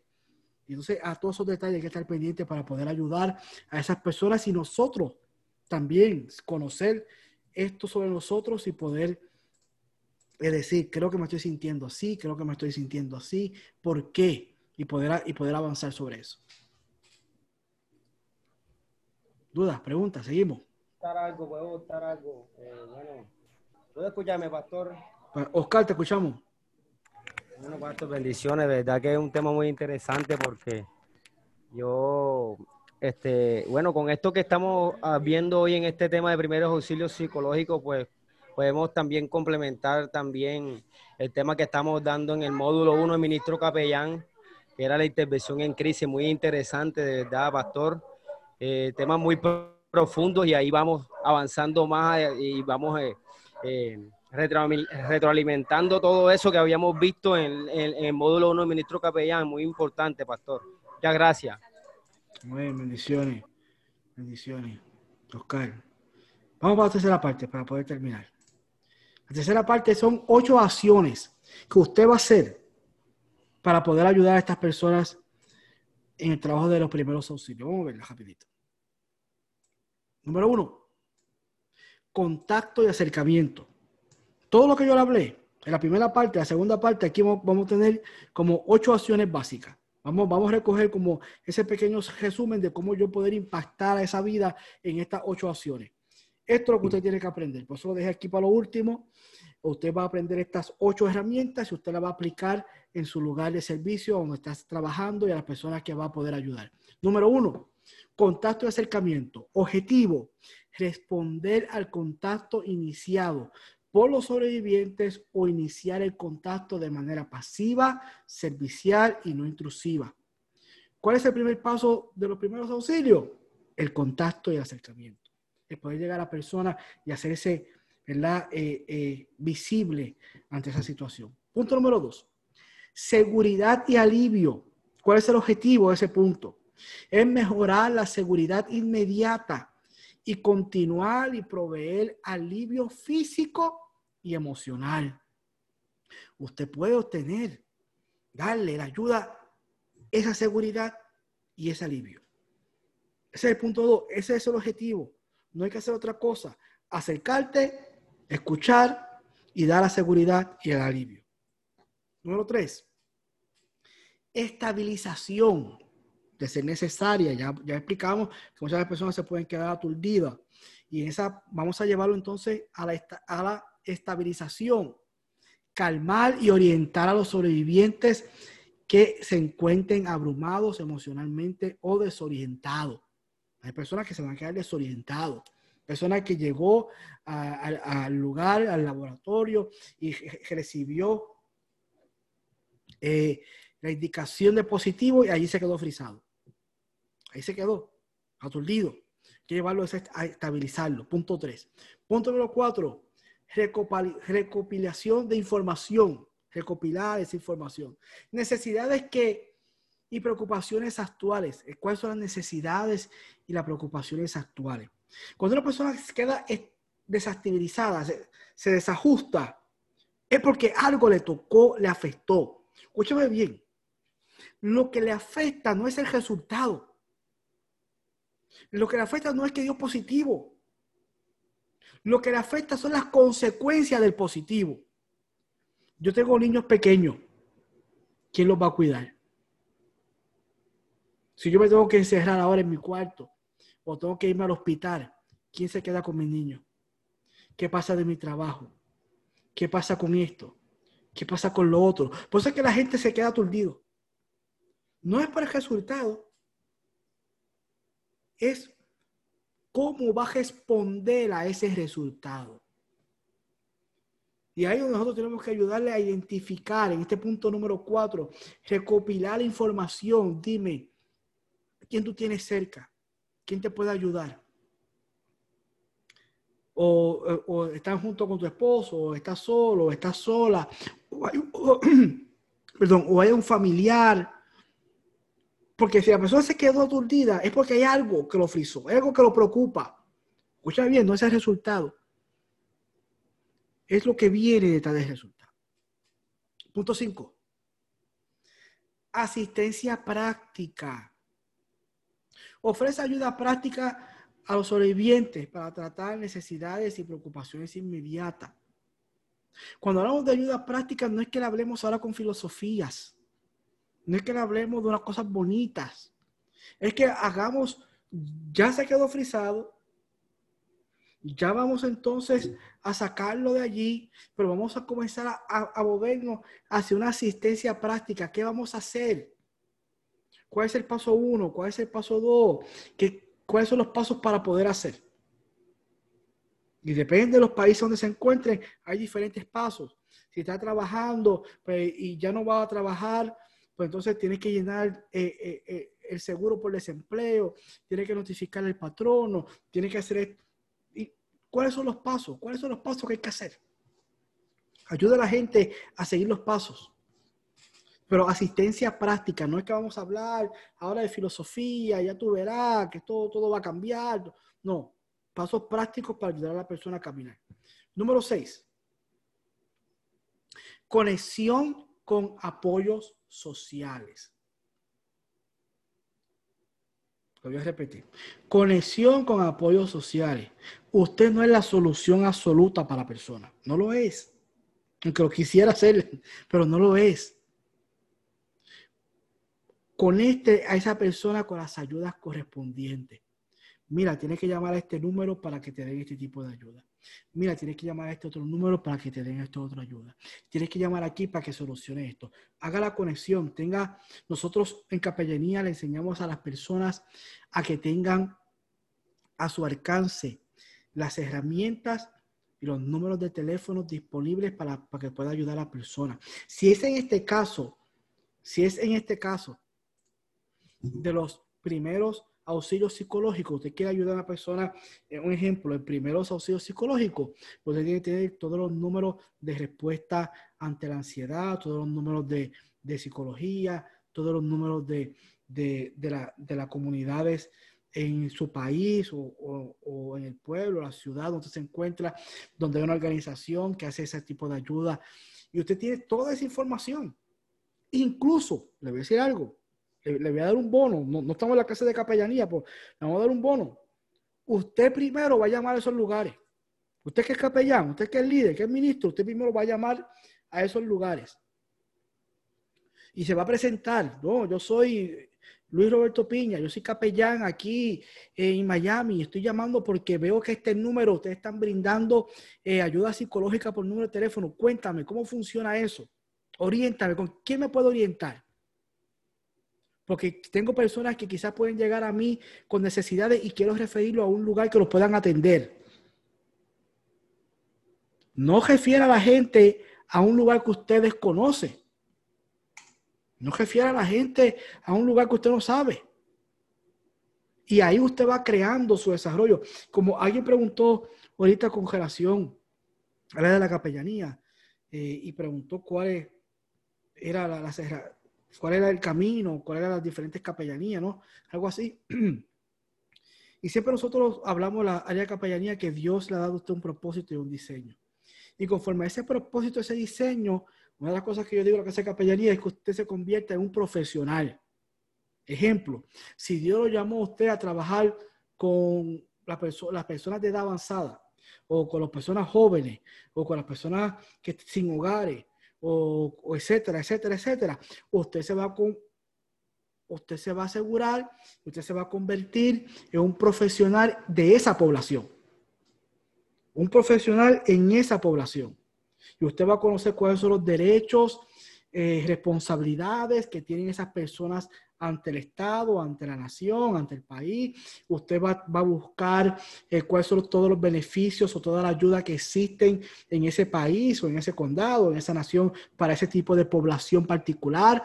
Y entonces cuando usted vaya a dar su ayuda y su acompañamiento espiritual a esas personas, esas personas también tienen necesidades sociológicas y esas necesidades sociológicas usted la va a complementar con esta gama de servicios que ya existen en la comunidad, que ya existen en el Estado, en el país, pero usted los va a referir a ese lugar para que puedan ser ayudados con, con ese tipo de aspectos, pero usted ya ha llamado a esos lugares, ya usted conoce cuáles son esos lugares.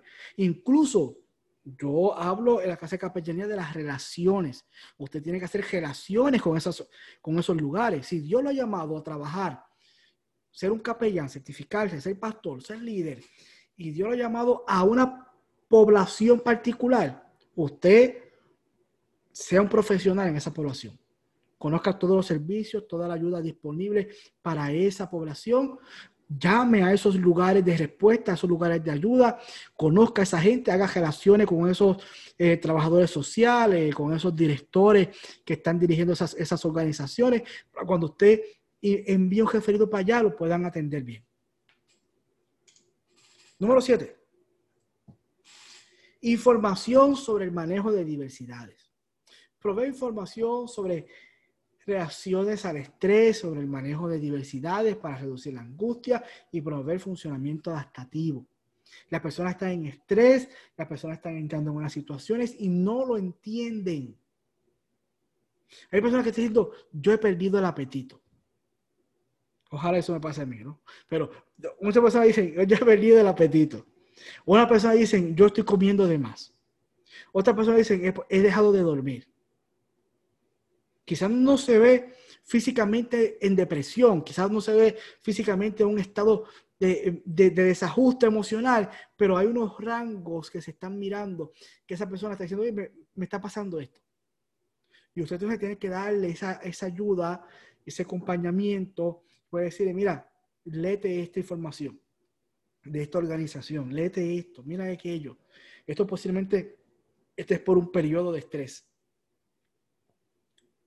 y lo va llevando para que pueda ayudarlo en eso. Número 8.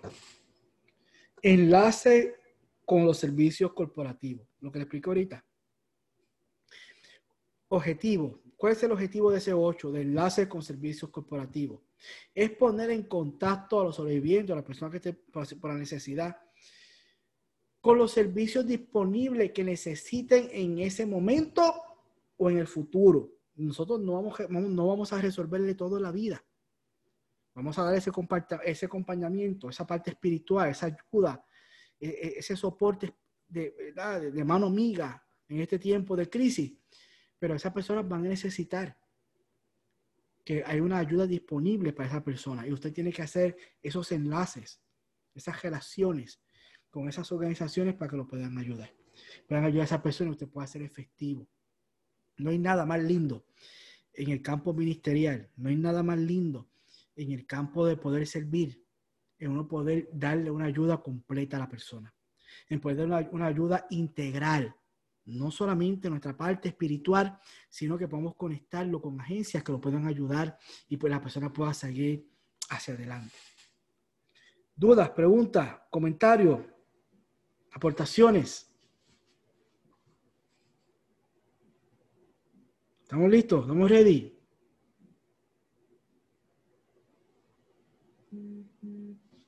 ¿Dudas, preguntas, comentarios? Si alguno desea hacer un comentario, se puede quitar de mute y puede también quitar el video si así lo desea. El, la sala está abierta para preguntas o sugerencias. Perfecto, estamos aquí. Duda, pregunta, comentario, qué bueno. Bueno, pero quiero darle las gracias a todas las personas que han estado conectando. Hemos tocado hoy en casi una hora y media, porque no, comenzamos a las 8 en punto, siempre comenzamos un poquito más tarde. Prácticamente es como una hora y media que hemos estado aquí para poder eh, trabajar lo que es los primeros auxilios psicológicos. Número uno, poder explicar qué son los primeros auxilios psicológicos. Número dos, poder explicar eh, lo que son la forma de, de, la prestación de servicio, cómo yo puedo ofrecer esos servicios, cómo lo hago de forma efectiva. Y número tres, hemos recogido ocho puntos importantes que debemos de conocer para que entonces podamos eh, ser efectivos a la hora de poder trabajarlo. Eh, no sé si hay una duda pregunta, escribiendo por ahí en el chat. Ok, están por ahí, gracias por su tiempo. Perfecto. Qué bueno. Antes de poder terminar, quiero leer aquí un mensaje que le escribí a ustedes y quiero poder leérselos. Hoy más que nunca, el capellán tiene una gran relevancia en nuestra sociedad. El capellán es fundamental su asistencia y está dentro del propósito de Dios. Este profesional es el que va a completar el cuidado integral del paciente, confinado, participante, empleado, etcétera, para que obtengan un nivel óptimo de vida. Nuestra institución educativa es especializada en las áreas de capellanía profesional al ser una academia dedicada a la capellanía. Nos concentramos en conocimiento específico que conducen a desarrollar carreras profesionales. Así que te vamos a invitar a que usted pueda servir en este tiempo con amor, a un tiempo. Donde usted se pueda capacitar, pueda primeramente crecer en su madurez espiritual y luego usted pueda ser efectivo en esa vocación, ese llamado que Dios ha dado a tu vida. Así que queremos invitarte a que te pueda, eh, número uno, conectar estos lunes que vamos a estar desarrollando para que puedas eh, tener esta información y puedas capacitarte y puedas tener estas herramientas que vamos a estar desarrollando cada lunes para, para poder bendecir al pueblo de Dios. Y si usted entonces desea eh, certificarse como ministro capellán, allí se puso el enlace para que usted entonces allá pueda encontrar eh, la solicitud de admisión y pueda poder registrarse y pueda certificarse. Aquí esto es algo muy importante que les voy a hablar ahora a todos los capellanes que están conectados. A todos los capellanes que están conectados, quiero que puedan ver esto. Eh, quiero que sepa que todos nuestros capellanes que ya se han graduado, que ya están certificados, ustedes tienen acceso ilimitado. Ustedes lo saben, siempre lo han tenido. Tienen acceso ilimitado a todo este material que se les va a enviar por PDF a su correo electrónico. Eh, tienen limitado al enlace del video, porque este video ustedes saben que después lo ponemos en nuestros canales y ustedes tienen acceso a poder ver ese enlace y pueden ver este video y escuchar esta clase todas las veces que ustedes lo deseen hacer, porque eso está disponible para todos los capellanes. Y aquellos capellanes que están ofreciendo alguna labor en una organización sin fines de lucro, ah, que están eh, haciendo eh, algún tipo de trabajo social o algún tipo en el hospital, en las cárceles, y le están pidiendo algún certificado de horas contacto, o simplemente no le están pidiendo horas contacto, pero desea tener sus certificados, su certificación de, de horas contacto como que estuvo tomando esta clase eh, de primeros auxilios psicológicos.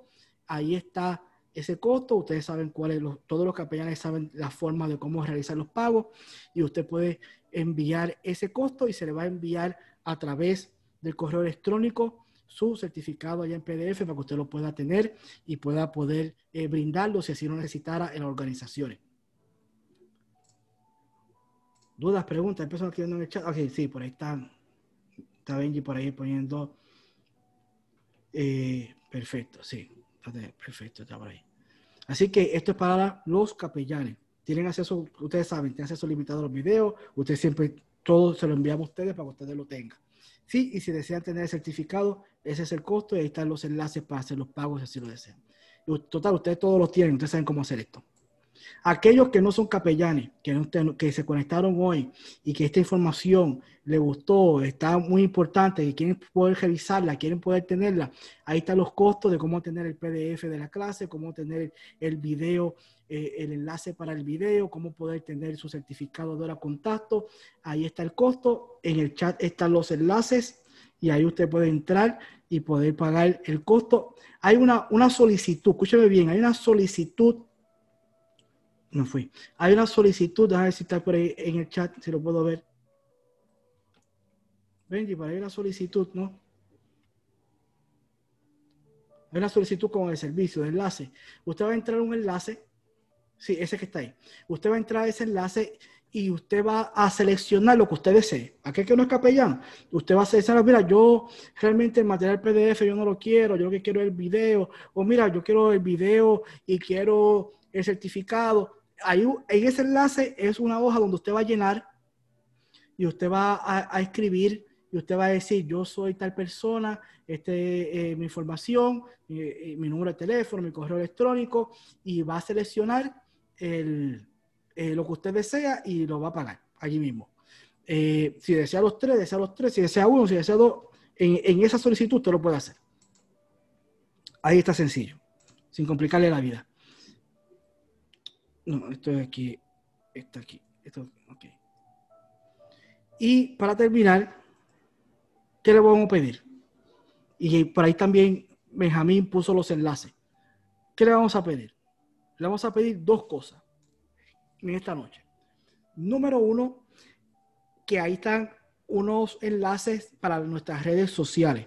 Esas que dicen Linktree, DRLR Pina y ese que dice Link Linktree dice AIC Capellanía. En esos dos enlaces, usted va a ver allí todas nuestras redes sociales. En ese enlace, usted entra en ese enlace y va a ver todas las redes sociales donde, donde yo me encuentro, en Instagram, en Facebook, en Twitter. Y ahí también va a encontrar las redes sociales de la capellanía, la página web de la capellanía. Usted entra al Linktree AIC Capellanía y ahí usted va a encontrar el Instagram, el Facebook, la, página web de la capellanía y usted puede ver, nos puede seguir y puede mantener, mantenerse en contacto con nosotros. ¿Qué le voy a pedir? Le voy a pedir que usted vaya, eh, luego, ahora no, luego cuando terminemos esta, esta clase ya mismo, en unos minutos, usted vaya a, a, esa, a esas redes sociales, usted vaya, le dé like a la página de AIC Capellanía, usted pueda hacer un comentario allí un review, lo que se llama un review, un comentario a la página de AIC Capellanía de, de, la participación que usted tuvo hoy aquí en esta clase de primeros auxilios psicológicos, qué le pareció, si estuvo buena, si, este, si el próximo lunes se va a volver a conectar para tomar otro tipo de, curso. Eh, que está, ya, ya usted está registrado en nuestro curso eh, como oyente, así que le va a estar llegando siempre la información de cuál es el próximo clase eh, del lunes siguiente. Así que vamos a pedir eso. Y número dos, le vamos a pedir también que pueda comentar nuevos temas, temas que usted desee conocer eh, del área de servicio, del área ministerial. Posiblemente ya nosotros tenemos ya esas clases ya listas, preparadas, ya hemos la academia lleva más de 10 años ofreciendo clases y posiblemente una de esas sugerencias de ese nuevo tema podamos poder ponerlo uno de estos lunes y ofrecer esa clase. Incluso esta clase que ofrecimos hoy de primeros auxilios psicológicos fue una clase que ha sido sugerida, que nos han sugerido, mira, necesitamos un tipo de herramienta, un tipo de ayuda de cómo poder trabajar en este tiempo y eso es lo que hemos hecho hoy. Y eso es lo que vamos a hacer y lo vamos a invitar. El lunes que viene vamos a estar tocando un tema muy interesante y es un tema eh, que yo lo he llamado eh, homilética simplificada. ¿Qué es eso? ¿Qué es eso de homilética simplificada?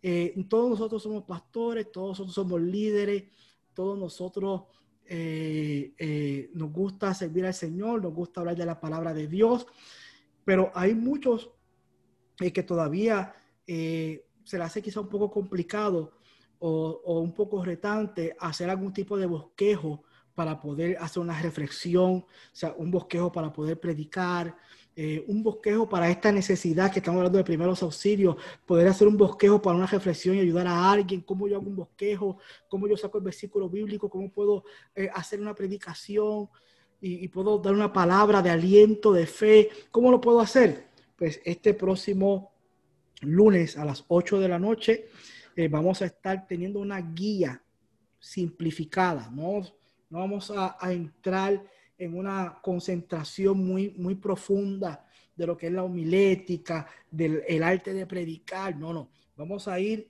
a una guía simplificada en uno, dos, tres, cuatro pasos, cómo yo puedo desarrollar un bosquejo y puedo ser efectivo en una reflexión y poder dar una palabra de aliento para este tiempo que tanto hace falta y que la gente no quiere escuchar mucho. La gente no, no quiere estar escuchando mucha palabra, mucha cosa. La gente quiere escuchar algo que le dé claro, sencillo, al grano, como le digo yo, dale en el blanco. Si Dios le abre la puerta para que usted pueda hablar a una persona, para que pueda hablar de Dios, para que pueda dar una reflexión a una persona, es para que usted dé en el blanco y lo haga de forma sencilla, lo haga de forma rápida, dirigido por el Espíritu Santo y dirigido, ¿verdad?, por, por, el poder de Dios y, y lo pueda hacer de forma efectiva. Así que la vamos a invitar a este próximo lunes que vamos a estar trabajando esa guía simplificada, algo rápido para poderlo trabajar. Y le invitamos a las redes sociales, vaya ya a la página de AIC Capellanía, le da like y hágale un comentario, hágale un review a nuestra página de cómo le pareció esta clase del día de hoy de primeros auxilios psicológicos. Esto le vamos a dar las gracias, ¿verdad? Cada uno de ustedes por haberse conectado en el día de hoy. No sé si ya para terminar, Benjamín, ¿hay alguna duda, alguna pregunta, algún comentario? Linda comenta que le interesa ese tema. Eh, creo que es la homilética, eh, no estoy seguro, pero ella al menos puso que le interesa ese tema. Eh, nada, Jenny dice bendiciones para todos, muchas gracias. O el ministro Oscar López dice, este tiempo ha sido muy gratificante tema de suma importancia para nuestra vida. Gracias por su enseñanza. Dios lo bendiga. Eh, excelente, Keila dice, gracias por la oportunidad. Dios les bendiga. Eh, y Sheila dijo, fue muy beneficioso, gracias. Maravillosa capacitación. Dios les siga bendiciendo. Tenemos un último mensaje, pastor. Gracias mil por la enseñanza. Y esto es de parte de Roxana. Qué bueno, qué bueno, bendiciones. Así que no les quiero quitar más tiempo, les quiero ya para terminar eh, dar las gracias por este tiempo y nos vemos el próximo lunes. Y les quiero ya para terminar dejar por ahí a una de nuestras capellanes, a Débora, que está por ahí conectada, que pueda entonces poder hablar eh, y poder despedirse, ¿verdad? Y podemos poder despedir este tiempo de capacitación. Débora, ¿está por ahí? Sí, saludos, ¿cómo está? Qué bueno, qué bueno. Débora ha sido una persona muy especial que están dirigiendo un gran ministerio allá mm. en Puerto Rico, que ha sido muy efectivo en este tiempo, pero quiero que ella les pueda hablar y nos vemos entonces el próximo lunes. Bendiciones. Sí, gracias Luis Piña por la oportunidad. Eh, realmente pues quería compartir que ha sido muy beneficioso para nosotros y para los líderes del ministerio, eh, del Ministerio de la Puerta, pues la oportunidad que, hemos tenido de capacitarnos a través de, la Academia de Capellanía eh, nos ha ayudado realmente a, poder ayudar a esas personas a salir de sus situaciones eh, difíciles, independientemente del contexto que estén viviendo en el momento y nos ha dado muchas más herramientas y hemos visto que aún los líderes del ministerio eh, han podido aprender a, a, ser efectivos en cada situación que tengan las personas, no importando la, la crisis.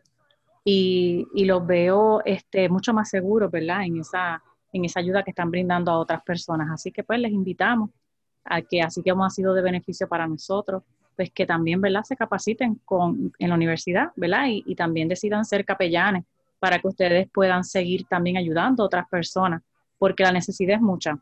Realmente la necesidad es mucha y el Señor está buscando gente que quiera prepararse en este tiempo para ayudar a otros y que usted también eh, quiera eh, hacer crecer a otras personas para que estén al servicio del Señor.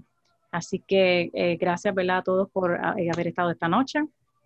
Los bendecimos y gracias de verdad Luis Piña por, por todo lo que ha hecho por nosotros. Ha sido como un mentor, así que si le dan la oportunidad a esta universidad, sé que también tendrán la misma bonita experiencia que, que nosotros hemos recibido de, pues, de, esa mentoría que también el, el doctor Luis Piña eh, nos ha dado a nosotros también. Así que bendiciones y, muchas gracias y que tengan linda noche.